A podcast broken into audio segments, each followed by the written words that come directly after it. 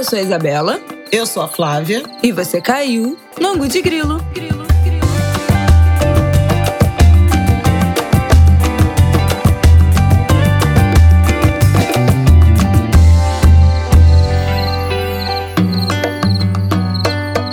Será que estamos roucas nessa edição do Angu de Grilo? Muito. Depois de um show do Belo, gente, esse fim de semana que eu me esgoelei. Então, assim, são tantas emoções que a minha voz está baqueada. É, eu sou mais por emoção mesmo. Bom, Falei muito, muita resenha, muitas emoções, muitas de fato. emoções, de fato, nos últimos dias. Vamos chegar lá. Boa terça-feira para vocês. Como vocês estão? Tudo bem, Flávia Ol? Tudo Ai, bem, tudo eu tô ótimo. numa inédita segunda-feira de folga. Não, se tu, se tu hoje responder é, de baixo astral, eu te proíbo. Eu não tô de baixo astral. Então, hoje, eu... tudo ótimo por aqui. Nesse episódio do Ango de Grilo, a gente tem uma entrevista muito especial, gente, com o filósofo, professor Renato Nogueira, que está lançando o livro O que é o Luto, como mitos e as filosofias entendem a morte e a dor da perda, lançamento pela HarperCollins, que está apoiando esse episódio e promoveu esse encontro. A gente fala sempre do Renato aqui, a gente já falou muito dele, então foi um prazer. Sim, é um intelectual brilhante, Nossa. amigo querido e um pensador de altíssima qualidade que produziu muito nessa temporada né, é, de pandemia, tem tem nos ajudado muito, né, com as suas reflexões decoloniais. Acho que dá para chamar assim, né? Acho que sim. O Renato é incrível, a gente conversou com ele, então esse episódio começa com o nosso papo com o Renato. Depois, Flávia Ol vai contar que ela foi homenageada na escola onde ela estudou, no ensino fundamental, no que chamava antes o que? Ginásio? Primeiro grau. Primeiro primário. grau, primário. Foi homenageada na última sexta-feira. É, nem, nem deu tempo, né, de postar as fotos, não, de postar tudo. Deu tempo de nada. Mas essa semana ter, vai eu rolar. Eu quero ter tempo. É, não, essa semana vai rolar, mas é, vamos falar sobre isso, que foi muito emocionante e vocês merecem os bastidores dessa homenagem. Então, olha, o episódio de hoje, gente, estará leve. Uh, vamos que vamos.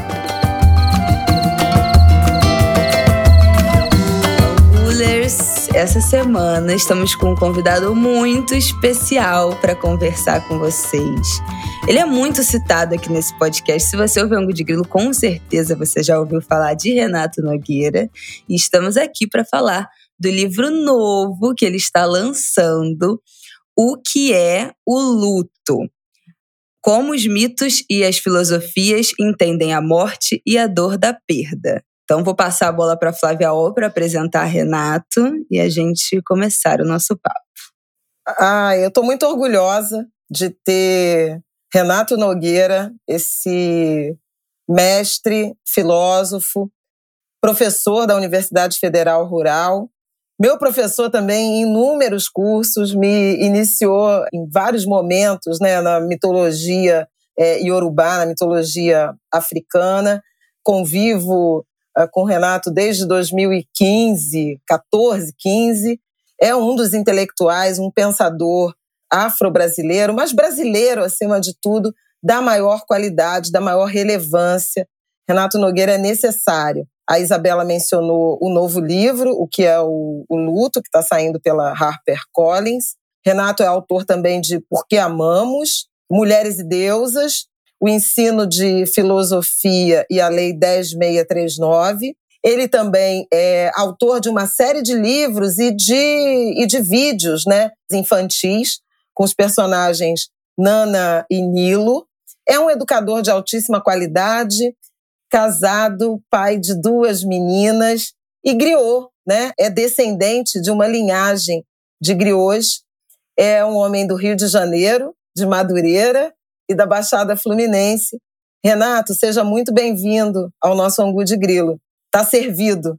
Muito obrigado por essa gentil apresentação, Isabela, Flávia, é, tá sendo recebido aqui, né, aqui no Angu, né, para comer um Angu com vocês. Muito obrigado pelo convite. Você sabe que esse é um ambiente é, afrocentrado e familiar, né? O nome Angu é, tem muito a ver com isso. Renato, nós somos uh, suas leitoras e algo assim, discípulo. A gente se encontra muito, inclusive nas nossas rodas de aquilombamento, que são encontros de gente preta em que a gente se fortalece, troca ideias, indignação, emoções. E é muito interessante você escrever, na sequência da sua escrita sobre amor, você escrever sobre luto. Tem a ver, obviamente, com essa temporada da pandemia, da Covid-19, uma temporada de doença e luto.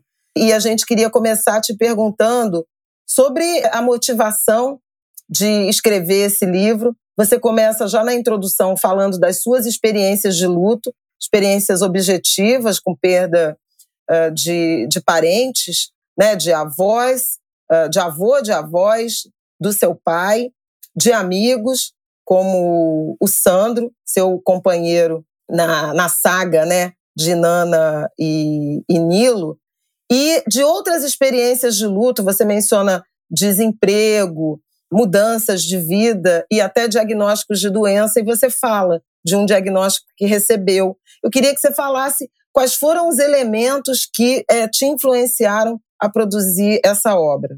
É, o luto é um sentimento, né? assim como outros tantos sentimentos, e o que me influenciou tem relação com, minha, com as minhas experiências, sem dúvida nenhuma, e pelas experiências de perda né, de parentes, também perda do Sandro, um amigo, perda do Edinho Oliveira, um mestre do samba, né, Oswaldo Cruz, Aguibara Dudu, é, de pessoas relevantes na minha trajetória, e como a gente lida com isso. E diante de um momento em que a gente tinha mais de 400 mil mortes no Brasil pela Covid, e aí a minha reflexão era: nós precisamos falar disso. E o diagnóstico do câncer é um, a morte no cangote. É como se fosse aquela experiência de dizer: caramba. E eu só descobri por fazer exames periódicos, né? Procuro me alimentar da melhor maneira possível, fazer atividades físicas, né? E exames periódicos. E aí o PSA mais alto, e vamos investigar o que está acontecendo. O PSA está muito alto para a sua idade e era alguma coisa possível, né, o diagnóstico. E aí descobri com uma, vamos dizer, de modo razoavelmente precoce, é, e era raro, era pouco provável que aos 48 anos, né, tem alguns casos, eu sou um desses casos, mas é numa idade, vamos dizer assim, bem jovem, né, para ter o câncer de próstata, que acomete uhum. mais a partir de 55, 60 anos. É. E aí, por isso falei, caramba. E aí, aquela experiência, porque, ó, é necessário, e fui a quatro médicos diferentes, conversei com urologistas amigos, conversei com um, conversei com outro. E aí o diagnóstico era, ó, não. Que aí tinha três opções: ou fazer observação contínua para ver se o tumor cresceria ou não, porque a cirurgia também ela poderia ter impactos na, na minha vida, né? Porque a cirurgia da próstata ela pode trazer impactos variados, dentre eles aqueles que são os mitos, uhum. os maiores terrores, né, para um homem, dentre eles disfunção erétil e incontinência urinária. Né? Então, e aí por isso muita gente evita fazer, algumas pessoas, algumas pessoas evitam fazer devido a esses riscos. E aí eu fui procurar, encontrei um, um médico que especializado em cirurgia robótica, que é a cirurgia mais adequada para esse caso, né? Porque ela, uhum. o impacto é a chance de recuperação é melhor por ser menos invasiva, né? Mais precisa. Sim, tem que ter muita precisão, porque é muito delicado, né? É o, a próstata que fica colada em vários nervos, então. E aí aquele susto todo, aí faz exame, faz um, faz outro, faz diagnóstico, procura. E, e, e, e, nessa, e nesse meio tempo, né, eu já conheci homens, vizinhos, pessoas que moravam na minha rua quando eu era garoto, que morreram por inconsequência do câncer de próstata até um pai de um amigo Nossa. que perdeu o avô e o pai, né? Por conta do câncer de próstata, que pode pegar bacia, então tem toda uma. Uhum. Então foi Sim, há muito tabu. Inclusive, Renato, quero te agradecer por você estar tá, é, compartilhando essa experiência dura, né, de pessoal com a gente, com os Angulers, porque é um câncer que, se identificado logo no início, diagnosticado no início, né, tem uma chance muito grande de, de, de cura, de, de qualidade de vida, e que muitas vezes se agrava justamente por esse tabu, essa resistência, resquício de um machismo que não se permite né, a avaliação, o exame, né, o exame de próstata. Há muito tabu em relação a isso. Um homem como você, né, um intelectual, negro, jovem, é, dividindo essa experiência, certamente vai é, inspirar e influenciar muita gente pela sua experiência pessoal e também pela coragem é, de, de falar do luto, né? De mergulhar nesse nesse mar aí de um assunto que muitas vezes é tabu, né?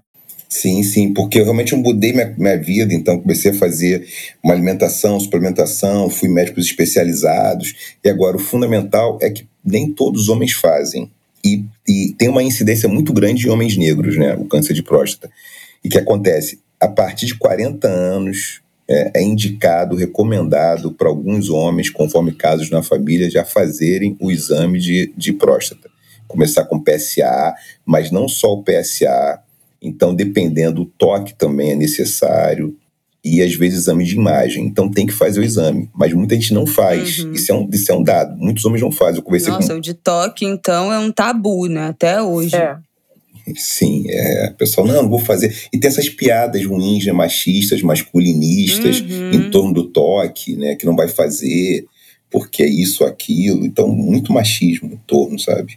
O Renato, em que medida essa experiência, esse diagnóstico, influenciou na sua escrita, na decisão de produzir um livro sobre luto? Você falou é, da pandemia, uhum. do número de 400 mil mortes no Brasil no momento em que você decidiu mergulhar na produção desse livro. O diagnóstico uh, do teu câncer atravessou em alguma medida essa experiência de escrita, essa experiência de reflexão filosófica para te trazer outras dimensões do luto que não só a, a morte física de pessoas é, uhum. conhecidas, de familiares? Atravessou. Atravessou porque eu fui numa especialista, né? Né, doutora Gisele Marinho, especialista. E aí fui no depois né, o doutor Rafael Rocha, que é um cirurgião realmente muito, muito experiente, e ambos foram unânimes em relação a. E ele falou: a cirurgia para preservar sua vida. Então, quando fez a biópsia, vamos fazer a cirurgia para preservar a sua vida, porque a gente não sabe a velocidade que o tumor pode crescer. A gente não sabe essa velocidade. Então, era algo assim do tipo, ó, vamos marcar para o próximo mês. Daqui, então, isso foi um Natal, né? Descobri no Natal, mais ou menos, depois de Natal. Então, você passa um Natal do tipo, caramba, né? Descobrindo assim, Natal, Ano Novo. E aí, Gisele, doutor, já, vamos te atender em janeiro. Janeiro já começa o atendimento e faz, já tinha feito biópsia. E aí, um mês para se preparar e fiz a cirurgia em março, né? Março do ano passado, março de 2021. Aí faço a cirurgia e aí fico 60 dias, né? Me cuidando, repouso, é, repouso, alimentação, usando. E aí, essa experiência realmente ela foi do que é do tipo. E eu, tinha, eu tenho um amigo que o pai tinha morrido de câncer de próstata poucos meses antes. Né? Descobriu Nossa. o diagnóstico, ele descobre, já era, já era tarde. Então, assim, tentam tudo, não tinha mais jeito, porque já estava fora de controle e nunca tinha feito exames, né? não fazia, não fazia exame, não fazia essa consulta, apesar do pai ter falecido de câncer de próstata também. Então a chance é muito grande. E aí essa experiência de pensar, caramba, pessoas, isso, isso mata. E aí eu falei, caramba, o negócio. Então foi uma realmente foi uma sensação de estar tá mesmo próximo ali de uma situação de caramba, eu tenho que agir agora. E, e, obviamente, muito preocupado, né? Porque como seria minha qualidade de vida? Porque ele falou: tem alguma chance, tem tanta por, X porcentagem de incontinência urinária, X porcentagem de disfunção erétil, o que significa baixar a qualidade de vida.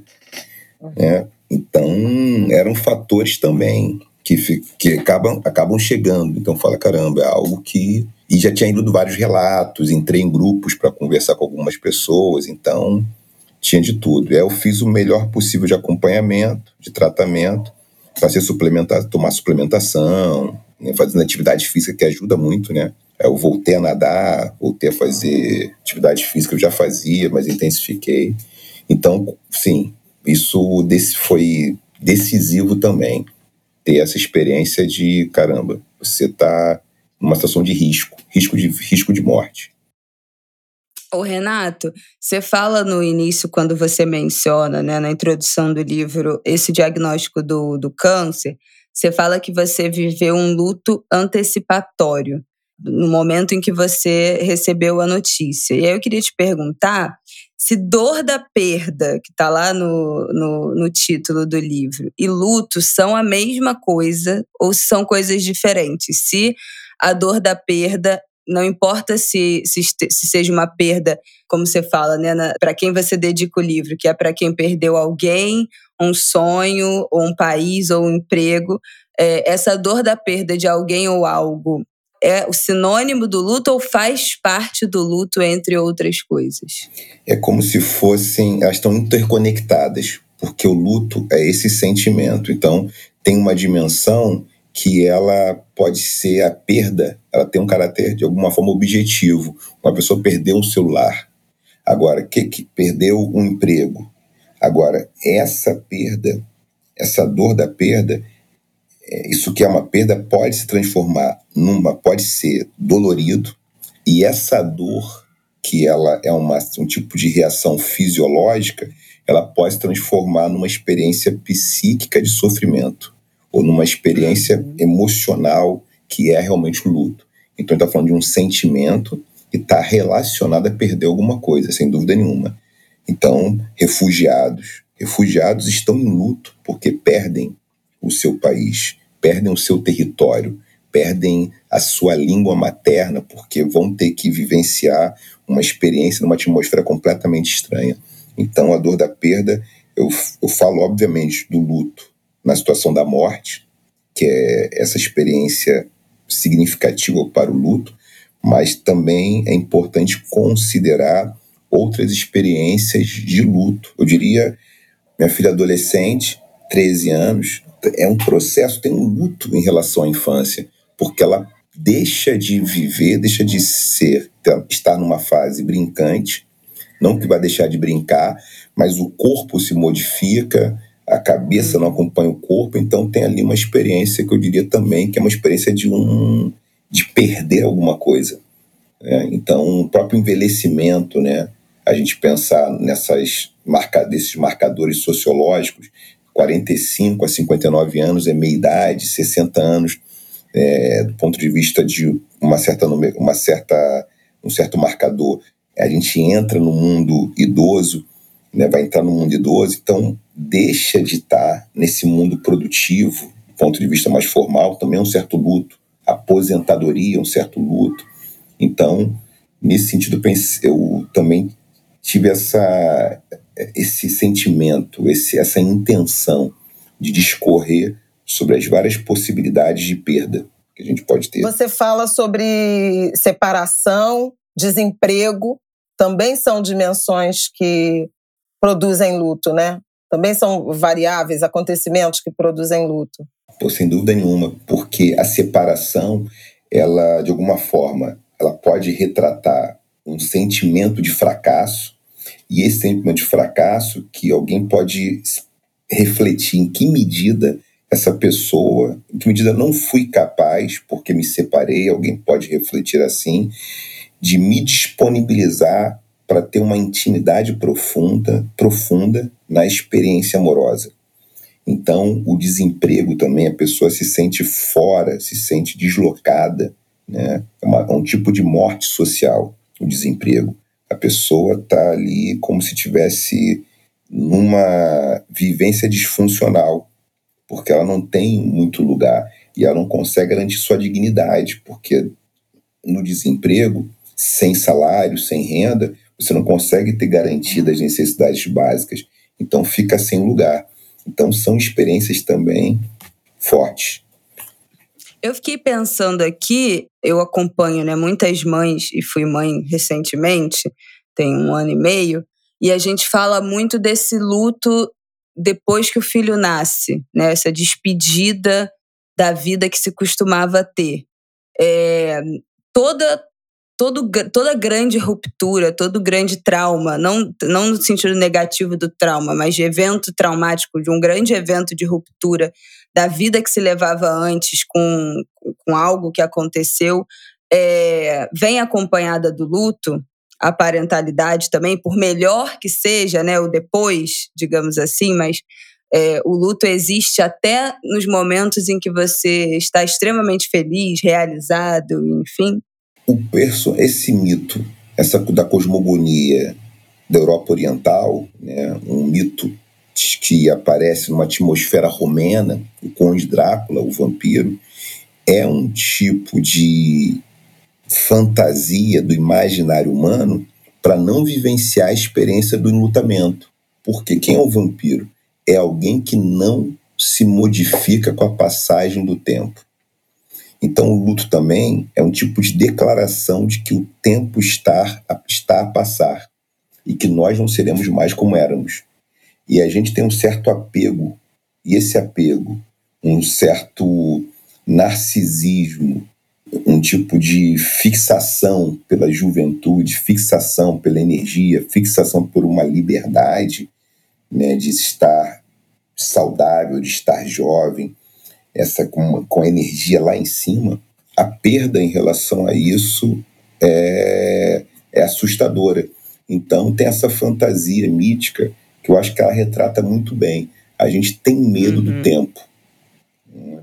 na média. Há um medo do tempo passar. O Renato, você, você é, comentou, e, e, e o livro tem muito presente isso, esse luto, essa dor do refugiado, né? É, de quem é obrigado a. quem é arrancado do território. Pensando na experiência diaspórica da escravidão do povo negro brasileiro, somos, somos enlutados por natureza ou isso é superável? É uma boa questão, uma grande questão. O que, que vai acontecer? Aí tem teorias para todos os gostos. De qualquer forma, eu, eu considero uma ótima hipótese tem uma experiência de enlutamento na diáspora africana, porque tem uma desterritorialização, tem um deslocamento de um lugar para uma atmosfera que ela, ao invés de ser de hospitalidade, ela acaba sendo de hostilidade. Porque numa atmosfera de racismo estrutural, as pessoas negras não são pessoas bem-vindas. Né? Assim como os povos originários, povos indígenas, também não eram bem-vindos no seu próprio território. Então, tem uma experiência de perda, uma perda estrutural, uma perda de um lugar, uma perda de ser reconhecido na sua humanidade. Isso é superável à medida que a gente consegue nomear esse trauma. Então tem um trauma, um trauma histórico, um trauma que é que afeta todo um conjunto, povos, uma população inteira. E a gente precisa nomear esse trauma. Eu lembro da Lélia Gonzalez, que é um pouco colocar a sociedade brasileira no divã. A gente precisa um pouco compreender esse processo, sabe? Que é um processo duríssimo, porque está deslocado, está fora do seu lugar e não, é, não tem hospitalidade para esse recebimento. Pelo contrário, é um corpo, a escravização foi isso, né? o projeto escravagista é tratar pessoas como se fossem ferramentas. Esse é o problema. Renato, no livro, aqui também dando uma passada, um spoiler para os nossos angulers, você vai passeando pelos capítulos. É, quem leu Porque Amamos já, já conhece um pouco dessa, e o Mulheres e Deusas também conhece essa construção, que você vai passeando pelos mitos e filosofias e explicando, né? Passa pelo morte e luto na África global, no budismo, no mundo xingu na Amazônia, na mitologia grega, no islamismo, no México, na mitologia nórdica, na cultura hindu e judaica também, filosofias chinesas. Eu fiquei com a sensação, e aí eu vou fazer duas perguntas em uma, de que os rituais de morte têm mais a ver com religião, com religiosidade, não necessariamente religião, mas religiosidade do que do que a cultura e a, e a territorialidade. Não é ou, ou não, ou cada país, apesar da sua religião dominante, tem um ritual, um rito de morte que seja específico. Eu fiquei com essa sensação que tem mais a ver com religião. E aí eu queria te perguntar se existe, se na sua pesquisa é, você identificou algum ritual de morte que seja brasileiro, mais do que só de. A gente sabe que tem alguns de influência é, africana, tem, tem um, um, pedaço né, católico, que o Brasil é um país é, dominado pelo, pelo cristianismo, pelo catolicismo. Mas eu queria saber se tem algum rito brasileiro e se esses rituais são mesmo mais ligados à religião. A religião ela está sempre dentro de um plano cultural, dentro da cultura. A religião ela é um exercício da cultura no que diz respeito à nossa experiência da espiritualidade. Então, ela é, vamos dizer, um conjunto de liturgias, um percurso, uma vivência, um dispositivo que a, de uma cultura para vivenciar a espiritualidade. E pensar o Brasil, se tem um rito brasileiro, é porque o Brasil, de alguma forma, é uma uhum. composição. Né? O que é o Brasil? O Brasil é sempre uma composição que nasce de um projeto de colonização. Então, não tem muito jeito. A gente está falando de uma sociedade que tinha entre 5 milhões até 10 milhões, algumas, algumas estimativas, de vários povos né, aqui originários, indígenas, que viviam nesse território e que tem uma, um tipo de invasão. E essa invasão traz uma outra roupagem, um outro projeto civilizatório. E depois vem outros povos, vários povos africanos, com outras culturas.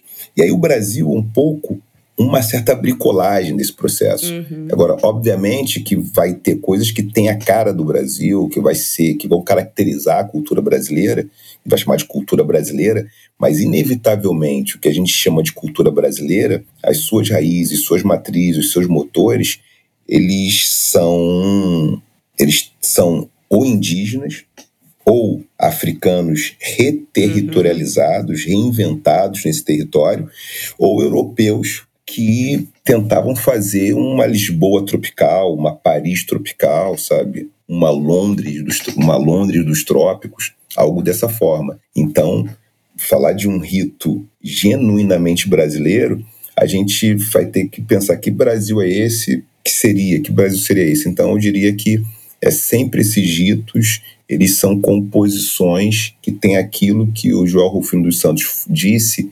que o, o suprassumo da cultura brasileira, do que a gente chama de cultura brasileira, do que a gente é reconhecido fora do Brasil, é de origem africana e também, por extensão, é de origem dos povos indígenas. É o que a gente pode ser mais reconhecido fora do Brasil. Né? O que, que, que a gente é reconhecido como fora do Brasil? É, eu diria que está ligado à religiosidade, inevitavelmente, mas tem um aspecto, às vezes, vamos dizer, razoavelmente laico, como o uhum. Gurufim.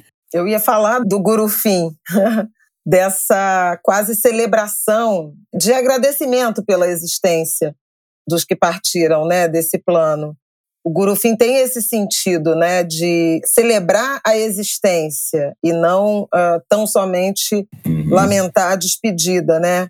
E você fala de rituais indígenas também é, assemelhados, né, em que se expõe os pontos positivos, os pontos negativos, os pontos de, de conflito e também a gratidão pela existência daquela pessoa que partiu. Esse é um comentário.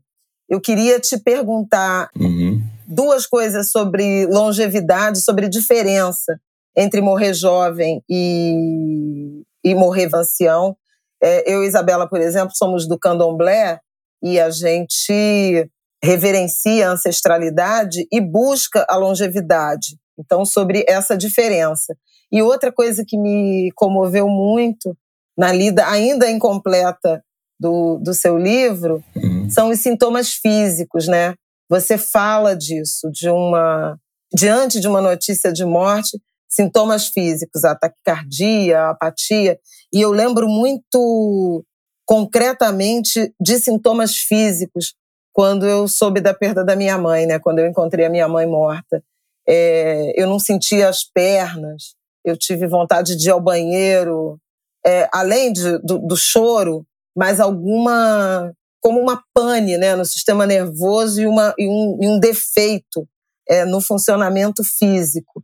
Eu, achei muito comovente e precisa a sua referência a esses sintomas físicos, porque o luto a gente também sente fisicamente, né? Nossa. Na inapetência, uhum. na vontade de ficar deitado, de não acordar, de não dormir.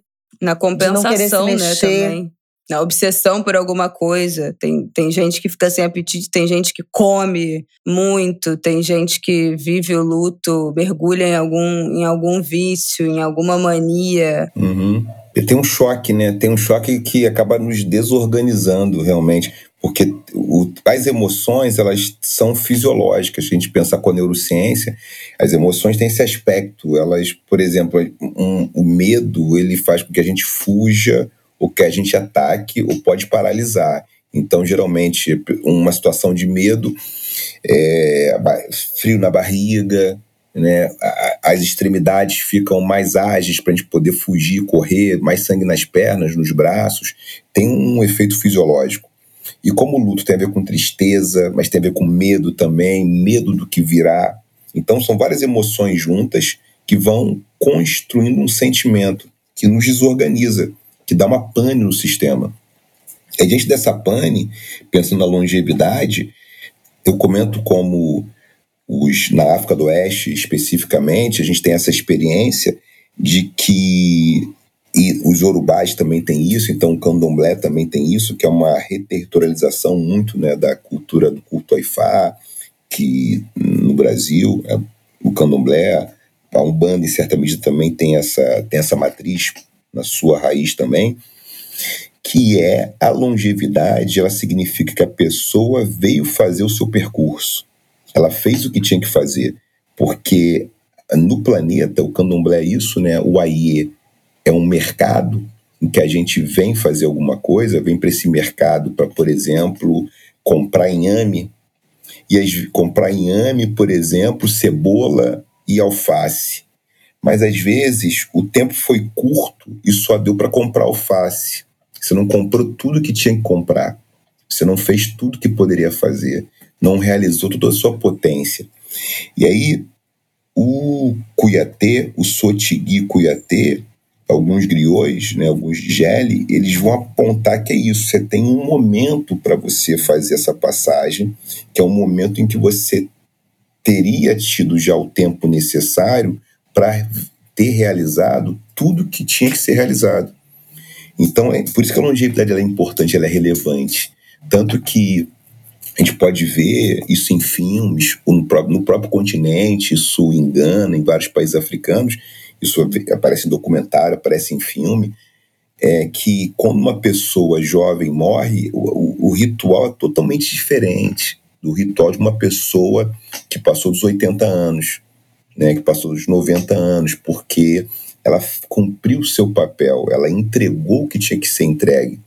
Então, é uma morte que a gente lamenta, mas é uma lamentação diferente, uhum. né, de uma pessoa que tem 20 anos, 25 anos de idade, 30 anos, sabe? E que não teve tempo de entregar tudo que ela poderia ter entregue, sabe? Por isso que a morte da juventude é algo muito terrível. Quando morrem jovens, meninos, homens, mulheres, jovens.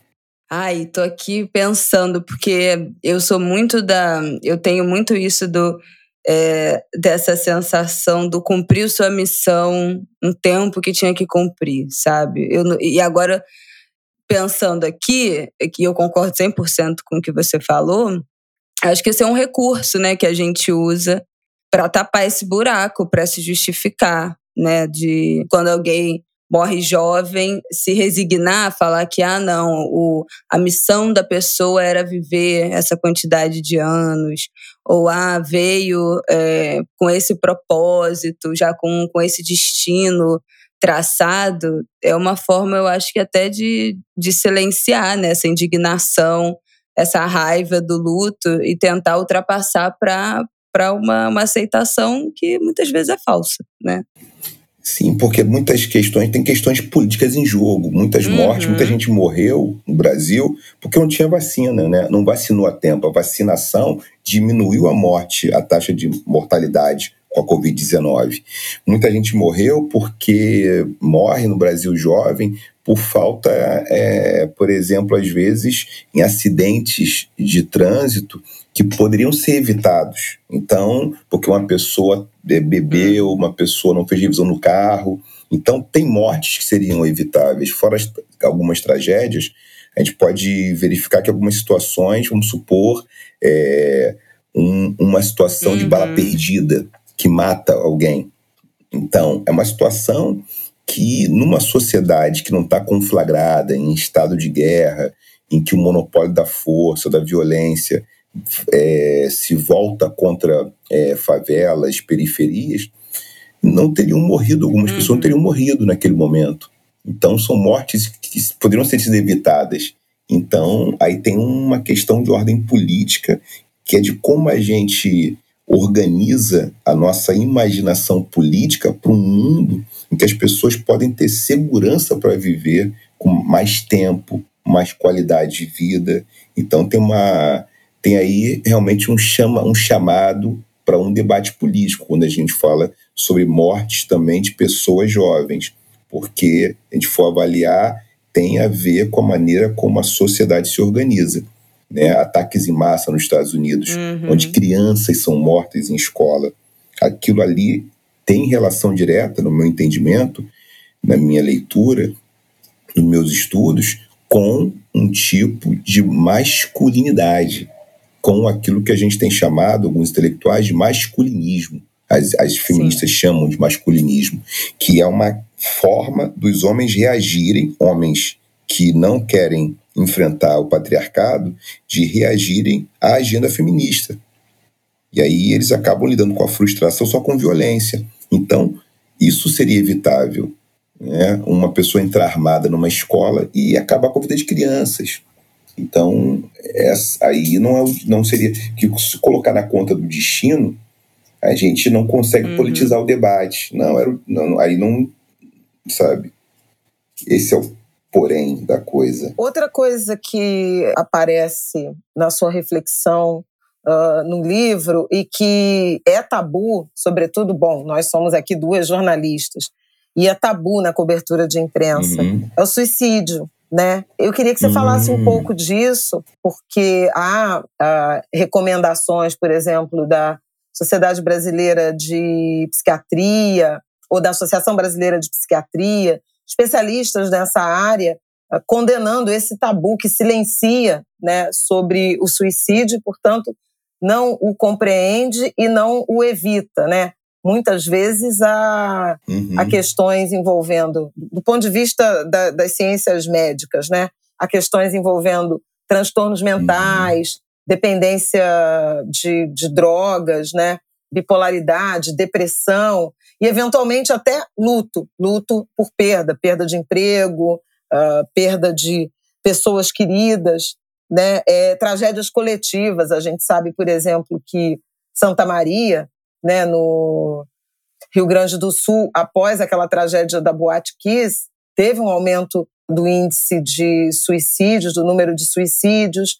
Mariana, Muitos povos indígenas, comunidades indígenas têm incidência, altas taxas de suicídio em razão, é, principalmente de adolescentes. Você menciona a incidência alta de suicídio entre homens negros.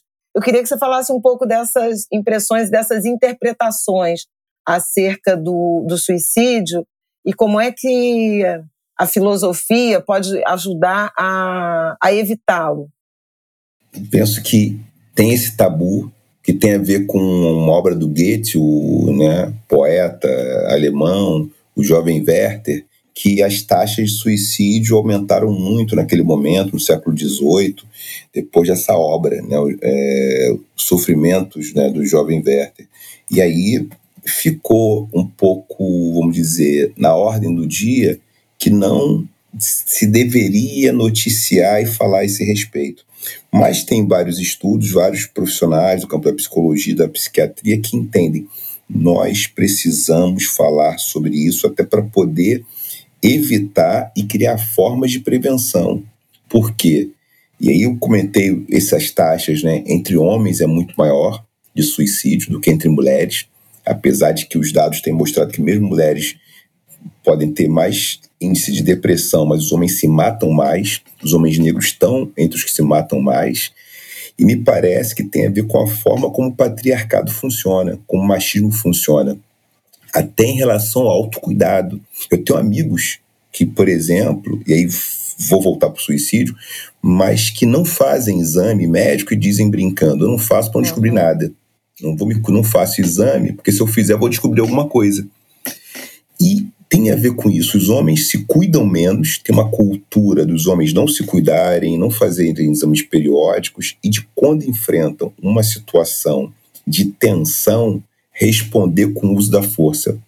Então, é, é por isso que a gente falar a respeito disso é muito importante. E aí, algo que eu não falei no livro, porque não, não tinha relação direta, mas é alguma coisa que eu já comentei, que a antropóloga guarani Sandra Benite já falou, que os guaranis eles têm um ritual que parece com alguns povos africanos, os zulus também têm um ritual para os meninos, porque eles entendem em algumas culturas africanas e algumas culturas indígenas que nas suas cosmogonias os homens, por terem sangue quente, seriam menos racionais que as mulheres, que têm sangue frio. Né? Então, essa é uma, é uma leitura a partir de certas cosmologias. Mulheres têm sangue frio são mais racionais, mulheres menstruam. Então, os meninos, em algumas culturas, precisam passar por um ritual quando ficam adolescentes, para que eles possam crescer e não vestir a fantasia de guerreiro para lidar com qualquer tipo de contratempo. Porque aqueles meninos que se tornam homens e só sabem viver como se fossem guerreiros, eles só sabem aniquilar e destruir o que causa o seu sofrimento. E muitas vezes por isso são capazes de matar a si ou outras pessoas. Então, por isso que o índice, a gente pega, eu estava estudando, lendo o relatório da Polícia Federal estadunidense. E o que estava lá? São caras de 14 a 29 anos, jovens, e alguns homens mais velhos, mas a maior parte são jovens, que estão envolvidos em ataques em massa. Não uhum. tinha meninas envolvidas. Não tinham meninas de 14 anos, de 15. Tinham meninos de 18, 19, 20 que entram em escola.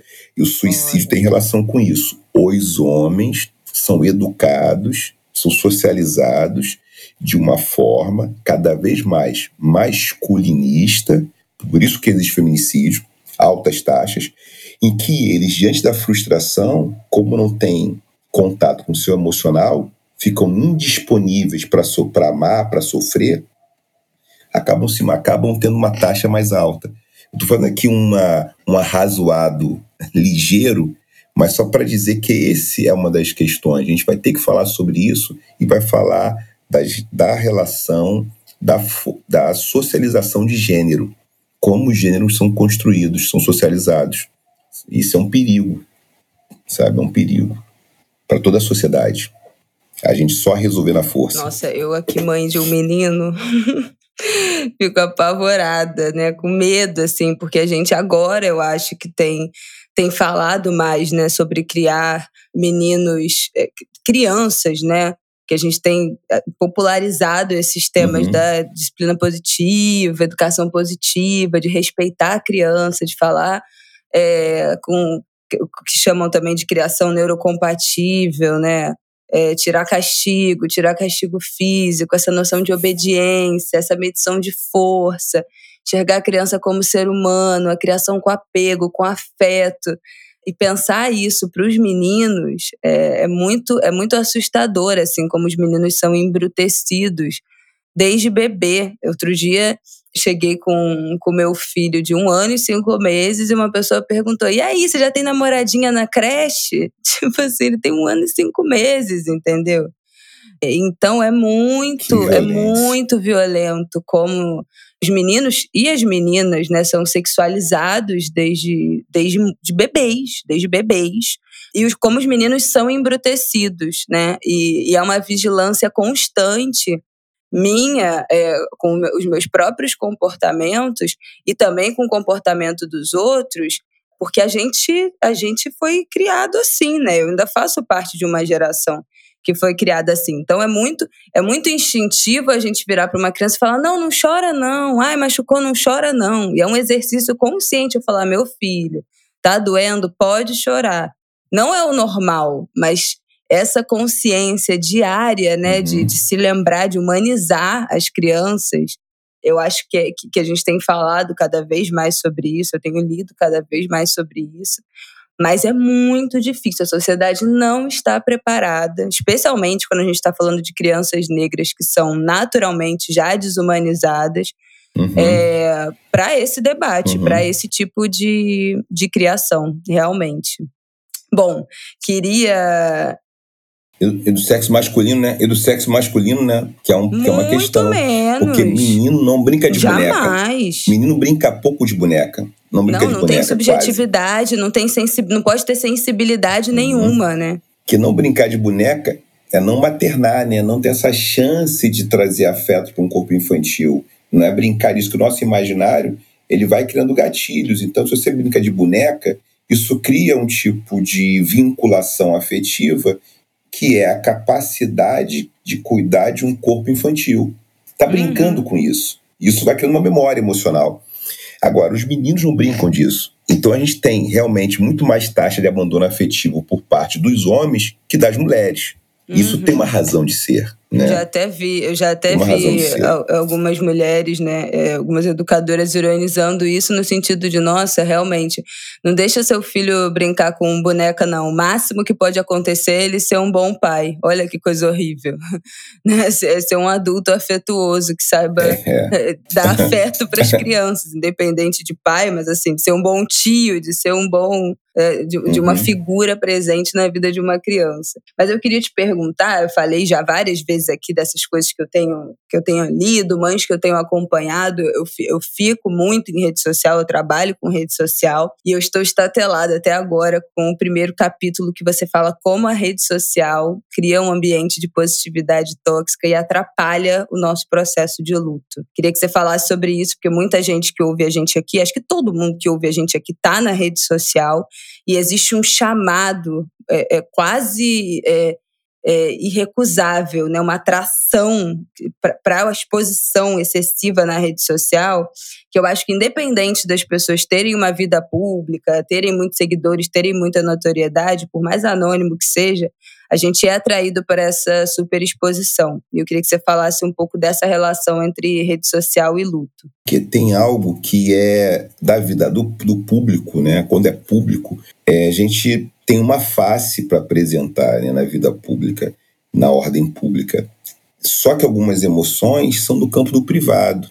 Então, essa positividade tóxica ela acaba sendo um tipo de comportamento que é não reconhecer sentimentos que seriam considerados ruins, do tipo, ah, eu estou triste hoje, não estou bem porque isso aconteceu, e as pessoas não se permitem fazer isso. É, tem um trabalho de um pensador japonês que eu cito, que é o Em Louvor da Sombra, do Tanizaki, que é um trabalho bem interessante, em que ele fala sobre a importância de ter um espaço, né, é um espaço fora da luz. Fora da luz significa um espaço em que você possa entrar em contato consigo.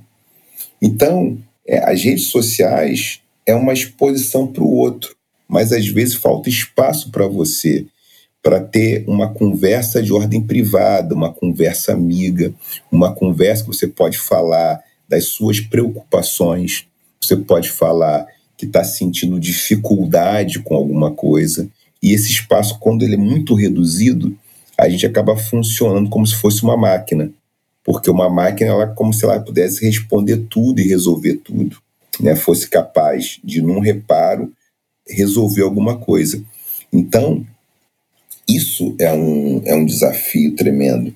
Por isso que Em Louvor da, da Sombra é um, é um livro que eu gosto muito, né? um livro que fala desse, desse, desse tema, e não é à toa que ele é um japonês, é cultura asiática, no mundo, né, nessa cosmogonia oriental, aqui, óbvio que tem muitas diferenças, tem muitas tradições, mas tem o Byung-Chul Han, que é um sul-coreano, que faz, um, que faz esse debate né, sobre a sociedade do cansaço, sobre uma sociedade em que tudo está iluminado, que não tem espaço para sombra, para apagar as luzes.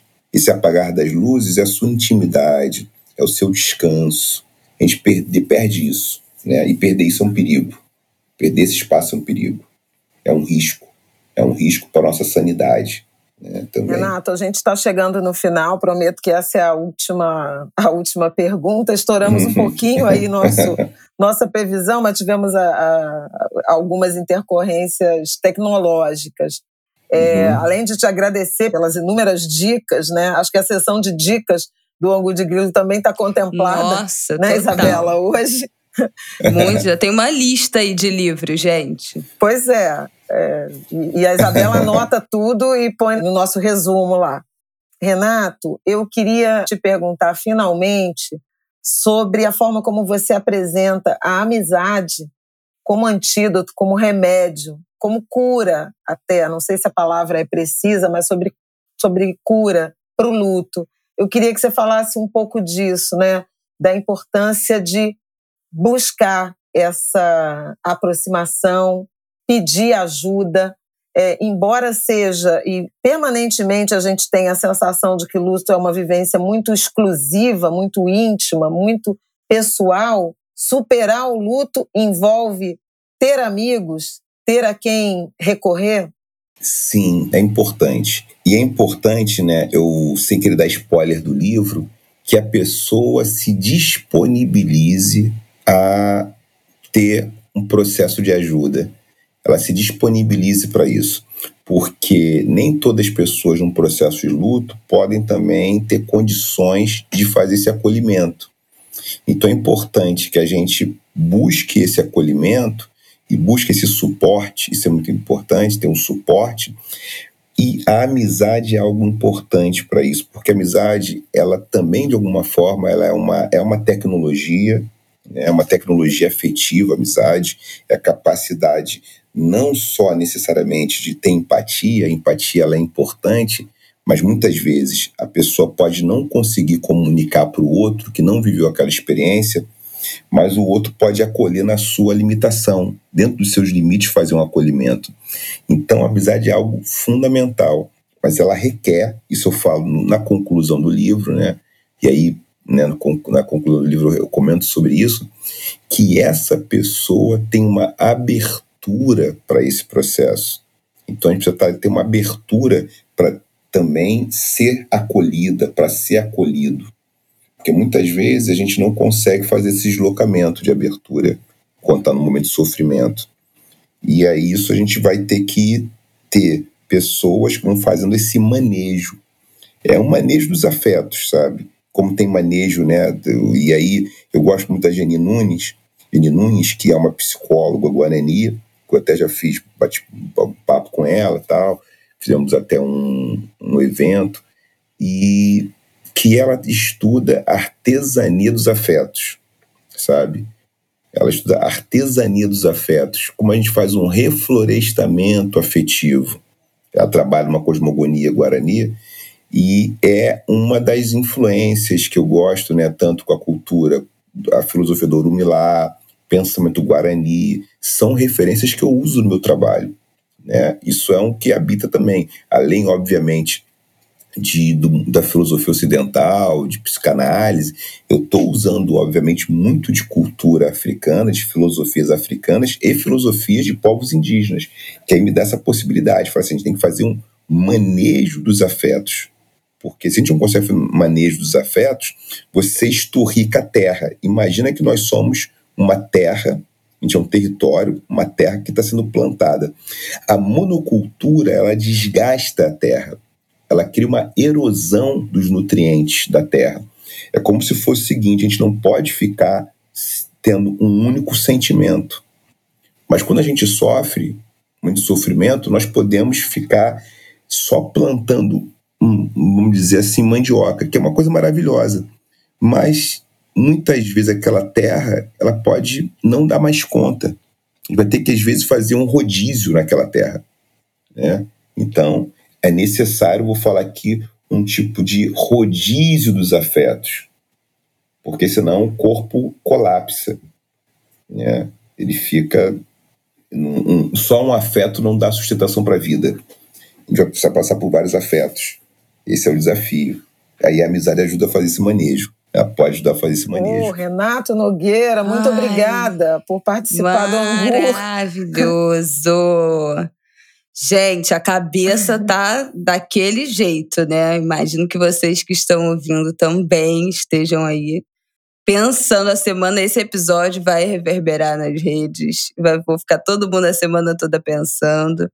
Renato, muito obrigada por ter topado estar aqui, por participar é, desse Angu, falar um pouco desse seu novo livro. Vou até repetir para os Angulers o título: O que é o luto?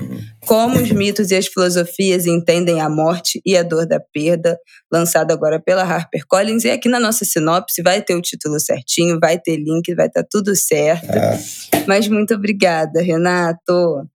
Gente, um abraço grande e aguardo vocês aí os comentários a respeito do livro. Leiam e mandem os comentários pelas minhas redes sociais. É, podem mandar comentários pelas minhas redes sociais, que é o no Instagram Nogueira Oficial, Nogueira sem I, underline oficial. Até. Também vou deixar o link aqui na sinopse. Não tem desculpa para vocês não irem dar o feedback, hein?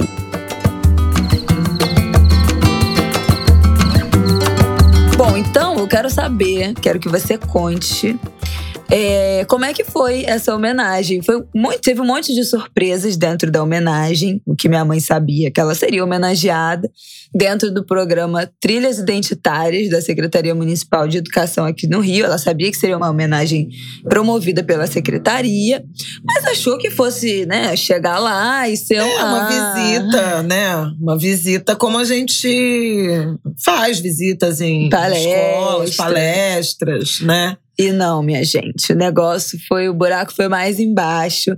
Foi uma lindíssima homenagem. Os alunos todos foram envolvidos durante o mês de, de maio na preparação dessa homenagem. Então, na aula de artes fizeram caricatura, é, na aula de. fizeram letra de música. Letra de música, fizeram desenhos, acróstico, acróstico, poema. Cartinhas. Cartinhas, pesquisa né, sobre a sua trajetória profissional. Os murais da escola estavam todos, assim, cada mural tinha uma temática. Para vocês terem noção até foto do Martin os alunos reproduziram.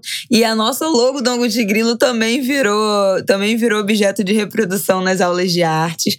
Vamos falar, fala o nome da escola completo. Escola Municipal Francisco Sertório Portinho, que fica na rua José Sombra, em Irajá, ali nos arredores da Praça Nossa Senhora da Apresentação, a igreja histórica. Aliás, é a igreja mais antiga do Rio, porque ela era a segunda mas perde para a Candelária, que foi demolida. Que a Candelária que nós conhecemos não é a Candelária original. Ah, eu não sabia. Então, eu ia falar assim, como assim a Candelária? É, a igreja de Irajá é tradicionalíssima. Ela é de 1600, se eu não me engano, de 1637. Foi lá que você casou? Foi? Foi, me casei com seu pai lá. Gente. Na igreja católica, Olha apostólica aí. romana. E aí a gente chegou lá e tava esse mural, né? Todos os murais com trabalhos das crianças. As crianças reconheceram, né? Te viam e reconheciam super animadas, pedindo um monte de foto, pedindo abraço, pedindo autógrafo. autógrafo. As crianças muito carinhosas. Fazendo perguntas. Gente, nossa. Pois é, essa hora eu não estava dentro da sala. O que, que eles te perguntaram? Você lembra? Lembro. Então me fala. É... Era uma turma de quinto ano, né? Que é a quarta série, então alunos de 10 anos, em média. A primeira pergunta foi sobre a escolha da carreira, em que momento eu escolhi ser jornalista, se quando eu estudava lá na Sertório eu já, já tinha esse sonho. E eu disse que não, que, embora já, já pudesse ter uma vocação, uhum. porque eu já tinha, assim, a linguagem, a escrita, né, a comunicação era uma coisa marcante, assim, minhas redações, né, de alfabetização e, e na sequência, quando você começa a fazer redação, eram bem feitas, eu tinha boas notas. Então, uma, uma pergunta foi essa. Teve uma pergunta sobre racismo, se eu já sofri racismo na vida profissional. E eu fiz uma fala sobre. Muito antes da vida profissional, a gente sofre racismo, uhum. inclusive na escola, né? Sobre. E foi curioso, porque foi na segunda, foi na sexta-feira de manhã, e de tarde eu soube da história de uma escola em São Paulo que a, a criança foi para uma festa, a festa era tema de circo, e a professora botou uma máscara de macaco. E eu comentei isso com as crianças lá. A primeira, muitas vezes, o primeiro contato né, é, das crianças negras, meninos e meninas, com o racismo, se dá na escola, justamente nessas desavenças que levam a essa injúria, né? Uhum. A essa ofensa de desumanização. É isso que está embutido é, nessa ofensa. Achei muito legal, assim. E aí eu falei com eles sobre autoestima, sobre se olhar no espelho e se achar bonito, inteligente, é, denunciar esse crime, apontar que essas ofensas são racismo. Foi bem legal. Quer dizer, bem legal eles terem perguntado e poder né, fazer essa fazer essa reflexão junto com eles. Quando eu tinha a idade daquelas crianças, esse assunto não era comentado. Uhum. Nem nas famílias, e hoje Sim. muitas vezes não é, né? Sim. Nem nas famílias, nem, nem em canto nenhum. Eles me perguntaram sobre o livro, um livro, melhor livro que eu já li, alguma coisa assim. Hum. E foi hum. incrível, porque eu lembrei de livros que eu li lá no Sertório. Gente, quais? Memórias de um Cabo de Vassoura, de Orígenes Lessa. E, a, e os desdobramentos dele, que era Napoleão em Parada de Lucas, Napoleão ataca outra vez. Orígenes Lessa era um escritor, um escritor gaúcho, ele já faleceu. Era um escritor que eu adorava ler é, os livros dele. Ele fazia muito essa coisa meio de, de fábula, né? De, de animar objetos uhum, inanimados. Uhum. E Memórias de um Cabo de Vassoura era uma vassoura que, uma vez que perdeu o uso, né, a piaçava desgastou, ela foi jogada para o canto e virou um, um, cavalo, um cavalinho, um cavalo ah. de um ah. menino, que chamava ele de Napoleão. E aí é um livro escrito em primeira pessoa sobre esse encontro desse cabo de vassoura largado às traças que é descoberto por um, por um menino. E depois ele muda de casa, Napoleão, é, em Parada de Lucas, que aí me encantou, porque Parada de Lucas era muito perto né, de Irajá, uhum. então tinha um sentido de territorialidade. E eu adorava o Orígenes Lessa. Ele foi, ele era escritor e, e foi escritor de, de vários livros infantis, mas ele foi também redator de publicidade. E eu tenho uma história dele que eu soube quando ele morreu, né, vários perfis assim foram publicados e ele fez uma peça publicitária, uma redigiu uma campanha que era sobre uma fechadura. E o coisa que ele fez, a frase, né, é, o teaser era fechadura tal, fechadura Napoleão, a fechadura que fecha e dura. E essa campanha fez um enorme sucesso por conta desse, dessa divisão, né, desse uhum. desdobramento em duas palavras que fazia completo sentido. Uhum. E ele começou a ser é, procurado por outros clientes para fazer a mesma coisa. E dizia: olha, não é, não é simples não assim, né? Com tudo, não sei o quê. E tinha um sujeito, uma, um cliente, que queria, porque queria que fizesse um, uma, uma peça assemelhada sobre um sabonete. E aí ele, depois de tentar demover o cliente da ideia, é, entregou a, a peça e botou sabonete tal. O sabonete que sabo e nete. Maravilhoso, né? Você não pediu? Então toma. Encheu o saco. Aí eu lembrei é, desses livros, lembrei da escola onde eu fiz o ginásio, que a gente leu Uma História de Amor, do Carlos Heitor Coni, que era um livro infantil também, infanto-juvenil, e era uma história de amor de uma menina branca, rica, com um jovem negro pobre. E eles, aquele amor que. Enfim, era uma história de amor mesmo. Era é. uma vez. E mas que eles persistem no amor e ele vence na vida. Enfim, é uma história. Mas é, é interessante porque eu me lembrei disso ali na conversa com, com as crianças. E, e talvez tenha sido o primeiro livro que eu li com essa temática racial. Olha. Tipo, 11, 12 anos, entendeu? Uhum. Claro que, não, é, que era uma coisa, ah, o homem tinha preconceito. Não falava exatamente que era um preconceito racial, era porque ele era pobre, sabe? Uhum. Uma outra. Essas coisas. Essas coisas. Mas foi interessante. E depois eles me perguntaram, a última pergunta foi sobre qual era a memória que eu tinha da Sertório. Do que, que eu mais me lembrava. Ou tinha saudade e tal. E aí eu falei das festas juninas. Uhum. E a música de uma das festas juninas que eu participei veio todinha na minha cabeça. Eu não vou criar galinha para dar pinto para ninguém. Eu não vou criar galinha para dar pinto para ninguém. Nisso, a gente fez mais uma rodada de perguntas. Estava presente o secretário municipal de educação e ele perguntou sobre depois desses dois anos de pandemia, o que que que recado, né? Que mensagem que eu gostaria de dar para os alunos e e a mensagem que eu dei foi peçam ajuda porque às vezes é muito difícil e a gente se sente sozinho e tem muita Uhum. dificuldade, principalmente os meninos. Eles se dividiram a turma, meninas de um lado, Claro. meninos do outro. Normal. E eu falei para as meninas, não é, os meninos não têm mais dificuldade de pedir ajuda e elas falaram sim. Foi muito interessante essa coisa de gênero ainda nessa faixa É, que eles estão todos separados. E quando eu acabei de falar sobre o, a festa junina, entrou uma senhorinha falando assim: então vamos ensaiar para a festa junina. Vamos ensaiar para a festa junina? E quando eu olhei, era minha professorinha, Gente. minha tia Maria Lúcia. Detalhe, ela não sabia que eu estava falando de festa junina. Não sabia, a gente estava do lado de fora. Ela não sabia e ela entrou. E foi assim: foi muito emocionante, porque tia Maria Lúcia tem um papel incrível na minha vida. Todo mundo na família sabe. Não, todo né? mundo sabe. Tô capaz de já ter falado até aqui, mas acho que vale repetir. Porque ela, quando eu tinha oito, nove anos, né, antes de, de de terminar o antigo primário, que é o primeiro ciclo do ensino fundamental hoje, ela chamou a minha mãe e disse que eu era muito inteligente, que eu tinha potencial e que eu precisava de uma escola melhor. Que a minha mãe procurasse é, me matricular numa escola melhor. Foi dali que a minha mãe me, me matriculou no ginásio, na Escola Mato Grosso, também municipal, já na estação de Irajá, então uma área mais, central. mais central, é perto do metrô, então menos pobre mesmo do bairro, né? Uhum. É, eu morava na, na área dos conjuntos.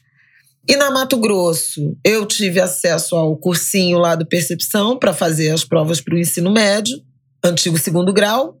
Passei para a ENSE, né? Na ENSE eu estudei estatística, na ENSE eu tinha uma rede de amigos muito de classe média, com pais já com nível superior de ensino. A ENSE ficava no bairro de Fátima, na, entre a Lapa e o bairro de Fátima, no centro da cidade, então tinha todos esses deslocamentos na direção das áreas centrais. Ali eu decidi fazer faculdade, acabei fazendo jornalismo na UF e entrando pelo jornalismo econômico. Então, aquele impulso, aquele olhar daquela professora foi absolutamente fundamental Uhum. para para tudo que eu me tornei, né? Claro que assim, juntamente com a minha mãe que levou Não, a sério claro aquilo. estudou, né? Muitas coisas, mas ficar naquele colégio, é, naquele momento, poderia ter significado outra coisa na sua trajetória. Pois é, e não ter esse reconhecimento. Que talvez eu até pudesse ter ficado no colégio. Na época, eu acho que a Sertório tinha ginásio.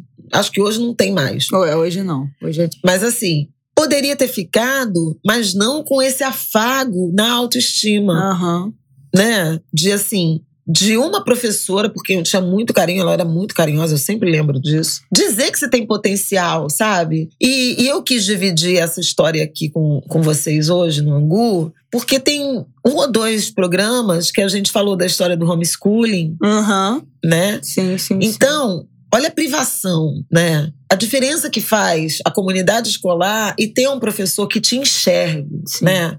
Exatamente. E ela foi tão incrível que ela lembrava da nossa turma, né? Lembrou É, de vários alunos. Você mostrando a foto de turma e ela, cadê fulano? Cadê fulano? Ah, Esse aqui é fulano, esse aqui é fulano. E ela já tem seus 70 anos, É. né? Que, que, que, ela, que ela falou lá.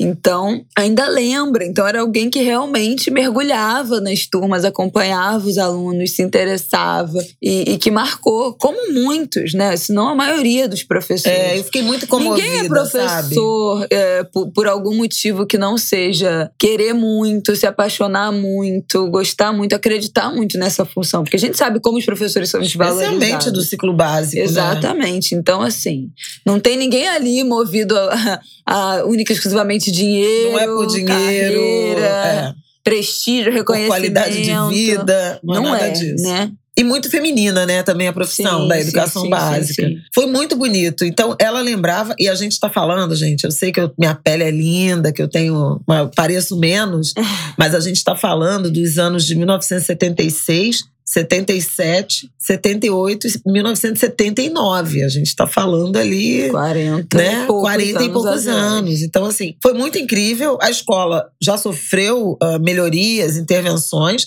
mas a estrutura do prédio é a mesma. Então, assim, memória aflorou muito o refeitório, né? as salas. Eu lembrei que eu voltei lá anos depois, porque eu fui mesária em várias eleições. É engraçado, né? E no ano eleitoral eu vou lá é. e era voto impresso. Aí me lembrei disso. Voltei, era mesária, voto impresso, e no ano passado o Brasil estava discutindo voto impresso. Não, é muito de quinta. É muito de quinta. Nossa, que coisa, que pobreza de. E depois eu voltava, eu porque a minha mesária. mãe é, você não foi. Antigamente né, tinha essa, essa, esse mito, né? De que na primeira eleição Exatamente. era Comigo convocado foi assim. ser mesária. Eu fui, desde a primeira, por quatro eleições seguidas. Meu Deus do foi. céu. Aí minha mãe ia lá levar meu lanche, sabe? Você não podia sair. Minha mãe ia lá, ah, é, levava sim, um lanche. Sim, sim. E depois, algumas vezes, voltei na Sertório acompanhando ou minha mãe ou Ana Cristina, né, Kika, minha irmã, que elas votavam no acertório, porque tinha uma questão da, da, da, zona eleitoral, das sessões eleitorais, ali na região era meio dividida por ordem alfabética. E quase todo mundo que tinha o nome começado com A, né, votava no acertório. Então minha mãe, que era Ana Lúcia, Ana Cristina e a dona Anitta, que era Ana também. É, aí elas, eu era no Jesus Eucarístico, no, na letra F, um colégio de, de freira do lado da, da igreja. E no fim, teve cavaquinista da Beija-Flor. Não, teve samba, os melhores sambas da Beija-Flor. Foi incrível. E um mural lindo, grafitado, coloridíssimo, do artista Igor Easy. Igor I-Z-Y, lá no Instagram lindo de uma foto, assim, né, o rosto de Flávia agora está lá na entrada na da entrada escola. principal da escola, gente. Nossa, gente, embaixo do nome assim da escola, lindo, lindo, lindo, lindo, lindo, lindo.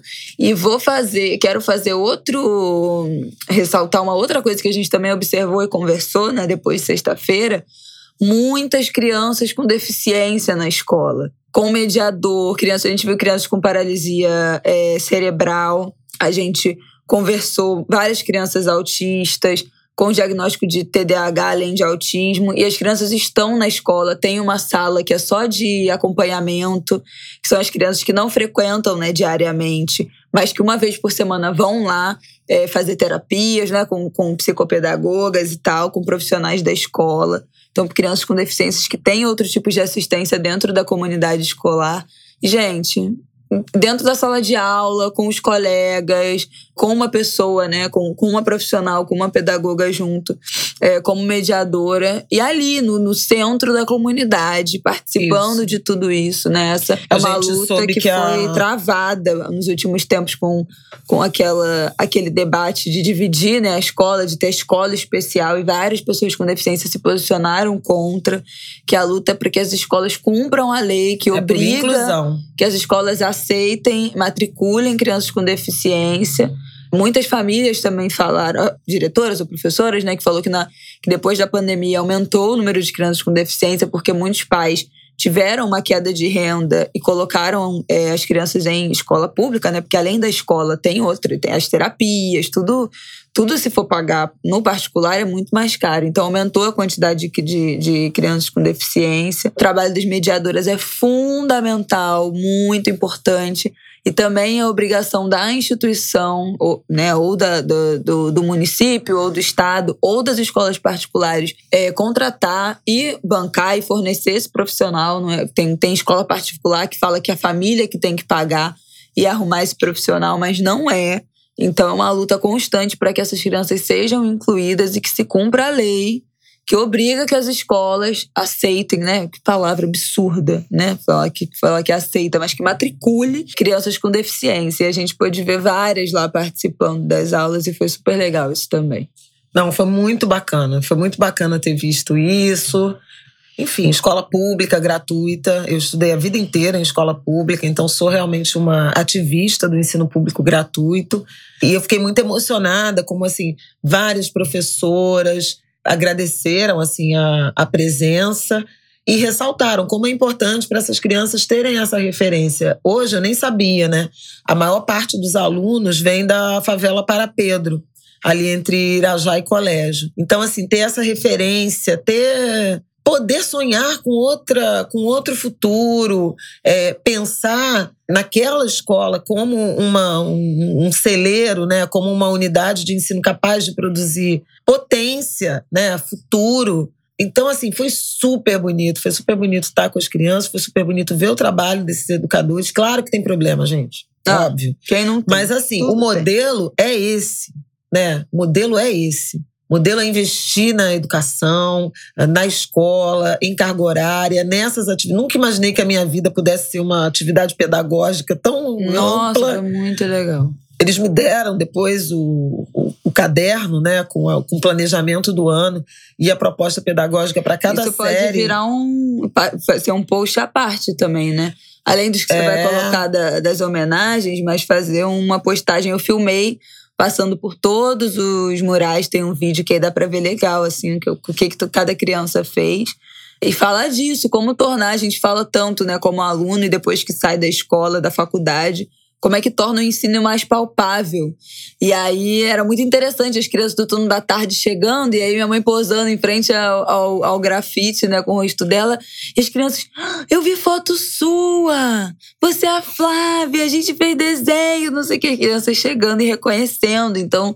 Né, tornando essa realidade mais palpável. Se você é do Rio de Janeiro, conhece alguém que mereça essa homenagem do, do Trilhas e, identitárias. identitárias. Buzina lá a Secretaria Municipal de, de Educação, eles têm Instagram, então acho que vale, postaram a, é, fotos lá desse dia, acho que vale deixar nos comentários sugestões para as próximas trilhas, porque é um projeto muito legal, muito incrível, que movimenta muito a, a, a comunidade escolar e que, e que merece né, essa essa, essa movimentação, esse destaque, esses personagens que passaram pelas escolas não. públicas. E se você é de outro estado que não tem um projeto desse, tá aí uma, um jeito de também pressionar o, as secretarias de educação, porque é um projeto que é né, barato de ser feito, é uma adequação dentro do, do ano letivo, do calendário escolar. Os professores estavam encantados, super felizes, então é algo que totalmente cabe né, dentro de, de um cronograma de, de ano letivo e vale muito, muito, muito a pena. Foi, Foi muito, muito emocionante. É. E eles querem. E eu recebi vídeos também dos meus amores, ah. Isabela, Rafael e Martin. A Aidan, que fez um vídeo lindo, super, nossa, super profundo. O Wesley Teixeira, Átila Roque e Shirley Vilela, meus amigos queridos. O ex-secretário municipal de educação Renan Ferreirinha, e depois eu soube que alguns não deu tempo de serem exibidos, mas minha querida amiga e irmã Bárbara Pereira, Rogério Luz, meu amigo há trinta e tantos anos, é, é mandou lá da, da Califórnia. Então, se eu estiver esquecendo de mais alguém, na semana que vem eu me corrijo, porque eu ainda não vi tudo. Mas, assim, super emocionante, super emocionada e me sentindo assim útil. E visitar Sertório, Irajá, fazia um tempo, né? Porque as pessoas foram se mudando. Eu tinha uma tia que ainda morava em Irajá, mas ela faleceu há uns anos atrás, depois da minha mãe. Então eu não estava mais frequentando o, o bairro, né? O território com, com a frequência que eu tinha quando a minha mãe morava lá, quando a Ana Cristina morava lá. Passou um filme assim na minha cabeça, né? De ver a escola, mas ver o conjunto onde eu me criei, né? E tudo que já aconteceu na minha vida desde então, nossa. Desde aquele, né, mais de 40 anos depois. Você se mudou de lá quando. Quando eu me casei casou, com seu né? pai, fui morar 20... no Meyer, 22 anos. Me mudei com 22 anos. Mas a sua avó ficou lá até o ano que ela morreu, né? Até 2010. 2011. 2011. É. Até 2011. Ela se mudou então no a início de gente 2011. ia muito por É. ali. Até eu, assim, minha avó morreu, eu tinha 15, né? Então eu lembro muito da gente ir ali, de, do colégio que você votava, da praça, do conjunto, eh, da casa da dona Anitta, que era ali, tudo, né? A gente, a gente ia muito ali. Então é muito vivo na, na memória também. É, e, a, e o projeto Trilhas Identitárias, que o Igor Lioy que me convidou, enfim, me resolveu estruturar essa homenagem, ele tem a ver com o território também, né? Uhum. Com valorização do território, Claro. como mostrar os territórios como espaços, né? Áreas de gerar potência. Não é só carência, não é só pobreza, não é só tragédia.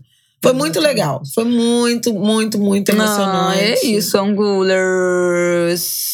Bom, a, a indicação master desse episódio é o livro do Renato, né? Isso. Então não precisa nem, nem dizer. Renato tem outros dois livros que eu indico muito. Quem já me ouviu, acho que eu já indiquei aqui, mas no Pepe é Cansada, em todo podcast que eu participo que tem a relação, eu indico Porque Amamos, que é um livro que ele fala sobre essa construção do amor fraternal, amor romântico, amor entre pais e filho, e como é que é construído né, o amor na nossa sociedade e em outras sociedades. O poliamor, ou enfim, o amor livre, ele fala de todas essas construções de amor, é um livro interessantíssimo. E tem o Mulheres e Deusas, que a gente também ama, né? Fala de representações de deusas, é, mulheres em várias culturas. Isso, de Eva a até Oxum, Oxum e a Lilith. Lilith, Jaci, né? Fala também. né? A Lua. é. E, e eu acho que deve ter, acho que acho que fala de deusas hindus também. Ele vai passando Fala, por sim. várias, por várias é, culturas, barras, religiões, barra Pra trazer o feminino, né? Falando dessas, dessas deusas, muito interessante. E nesse livro também, a gente falou na entrevista, mas lembrando, ele também vai passando pela filosofia chinesa, pelo é, islamismo, judaísmo, é a compreensão da morte e do luto nas religiões é, africanas, no cristianismo, no budismo, no hinduísmo. Então também é uma passagem né, por essas por essas várias religiões e culturas para falar dessa, desse processo de perda. Especialmente importante esse tema nesse, nessa rebordosa desses dois Isso. anos terríveis que a gente está vivendo. Mas isso tá na entrevista, você já ouviu. É só Exatamente. reforçando. Então tá bom. Bom, é isso, gente. Até semana que vem estaremos aqui de volta. Vamos ver o que, que acontece nesse país. Que episódio que teremos na semana que vem, se será leve como esse ou É, não. pois é. Mas vamos ficar de olho no Reino Unido, né? Boris Johnson quase caiu Exatamente, nesta segunda-feira. Pois é. Chegou a ter a votação de uma moção de desconfiança, movida pelo próprio Partido Conservador, o partido dele próprio. Ele conseguiu se livrar, ele, ter- ele seria afastado se ele não tivesse é, o número de votos que teve. Ele precisava de 180 votos, teve 211. Então é um, um tema para a gente observar, porque parece que ele está perdendo condições de governabilidade. Tá. Isso por causa das festas ainda, né? Durante a pandemia, durante o lockdown. E o desaparecimento do indigenista, né? Servidor da, da FUNAI, Bruno Araújo Pereira, e do jornalista Don Phillips, do jornal, colaborador do jornal The Guardian, também eh, do Reino Unido. Eles desapareceram no domingo, no município de Atalaia do Norte. Estavam de Na barco, Amazônia. né, na Amazônia, estavam de barco entre um município e outro, estão desaparecidos. A notícia de hoje é que a Marinha vai entrar nas buscas, mas há um temor muito grande do que possa ter acontecido com essas duas pessoas nesse país, né? Exatamente. Que tem um Nesse histórico, momento. né? De ameaças e de violência mesmo, de violência política, ah, de violência contra defensores dos, dos direitos humanos. E o Dom Phillips era um ecologista, né? Pois é, parece que ele estava trabalhando num livro sobre meio ambiente. O Bruno, que é o servidor da FUNAI, não estava em missão institucional, então provavelmente estava apresentando, né, guiando o Phillips pela, enfim, para conhecer o território, para entrevistar pessoas. Eles foram vistos pela última vez quando chegaram numa comunidade ribeirinha em, chamada São Rafael, por volta das seis da manhã de domingo, dia 5. Ele- De, de lá eles foram, partiram, né, rumo à Atalaia do Norte. Viagem que dura aproximadamente duas horas, mas nunca chegaram ao destino. Então estão sendo procurados. A Marinha tomou conhecimento no fim da manhã dessa segunda, a gente está gravando no início da noite de segunda, e já mandou uma equipe de busca e salvamento, já direcionou uma equipe para o local da ocorrência. Vamos ver. E aí falamos disso. Na semana que vem, tomara que nada, que o pior não tenha É, acontecido. que nada de mal tenha Vamos acontecido. torcer e acompanhar. Então até semana que vem, gente. Até, Angulers. Um beijo. Espero que vocês gostem desse episódio. Ah, e comentem né, com a comum. gente. Pois é. Beijo. Beijo. Até.